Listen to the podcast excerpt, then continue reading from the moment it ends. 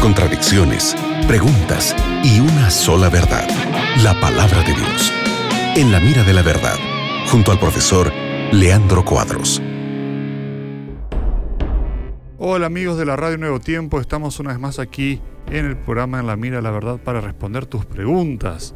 Mi nombre es Nelson y estoy junto al profe Leandro Cuadros quien irá responder tus preguntas. Hola Leandro, ¿cómo estás? Nelson, como siempre, es un placer estarmos juntos en la Radio Nuevo Tiempo para estudiarmos la palabra de Dios con nuestros oyentes. Que Dios bendiga, amigo oyente, tu vida y que la palabra de Dios otra vez más hable a tu corazón para que entiendas la voluntad de Dios para tu vida. Qué bueno, mira, llegó una pregunta desde Barinas, Luis Antonio Salazar, y pregunta lo siguiente. En el capítulo 6 de Génesis eh, dice que Dios, eh, los hombres, los hijos, las hijas de los hombres eran hermosas y los hijos de Dios se eh, juntaron con ellas. ¿Quiénes son estos hijos de Dios, Leandro? Muchas interpretaciones absurdas terem sido apresentadas acerca de los hijos de Deus em Gênesis 6.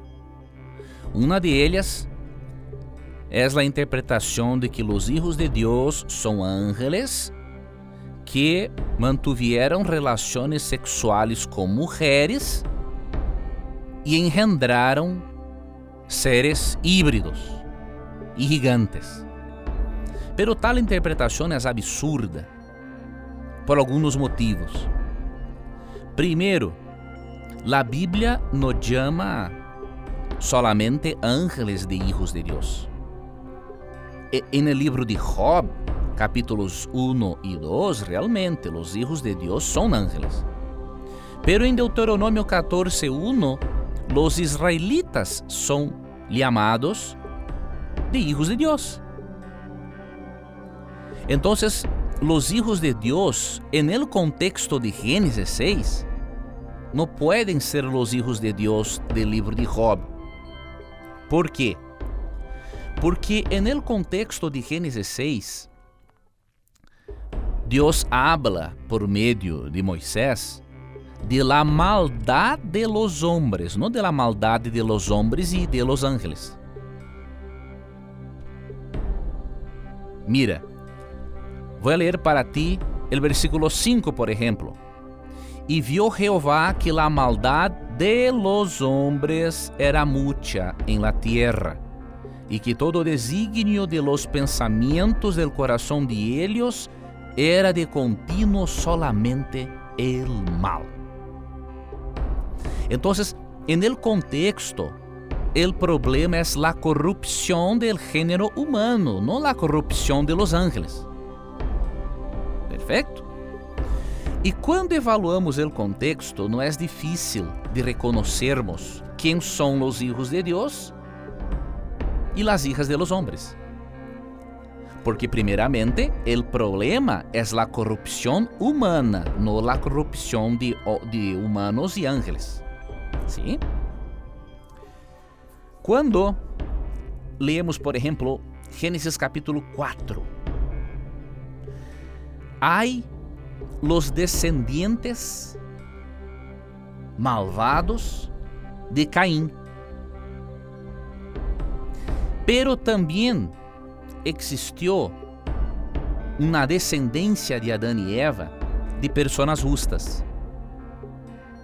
Gênesis 4, 26 disse: E a Set também lhe nasceu um hijo, e lhe amou su nome Enos.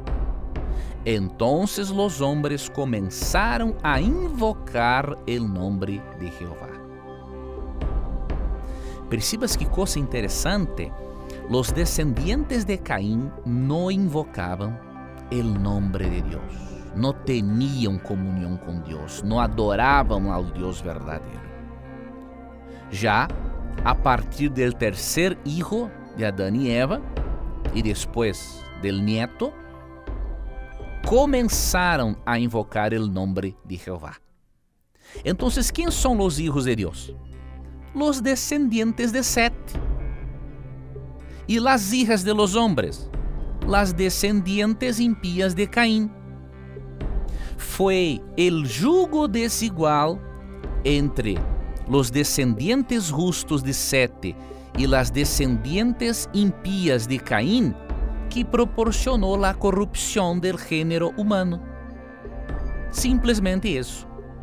E para finalizar, em São Mateus 22:30, Jesus é claríssimo quando ensina que os ángeles não se casam e não se dão em casamento.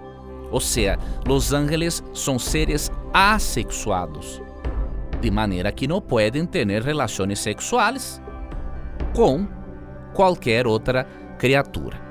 Então, a interpretação contextual é: os hijos de Deus são os descendientes del justo Set e as hijas de los hombres las descendientes de Caim. Fuera isso, é especulação, é uma ficção. Excelente, gracias Leandro por la respuesta. Amigos, siguen en compañía de la Radio Nuevo Tiempo. En cualquier momento regresamos. Foi um prazer, amigo Nelson, estarmos outra vez mais em la Rádio Novo Tempo, estudando a Bíblia com nossos oyentes. Que Deus lhe bendiga, Nelson. Que Deus te bendiga, amigo oyente, e nunca te olvides que sempre que tengas coragem de perguntar solamente a Bíblia, tendrá coragem de responderte. Um abraço e hasta luego. Acabas de escuchar En la mira de la verdad, junto al profesor Leandro Cuadros.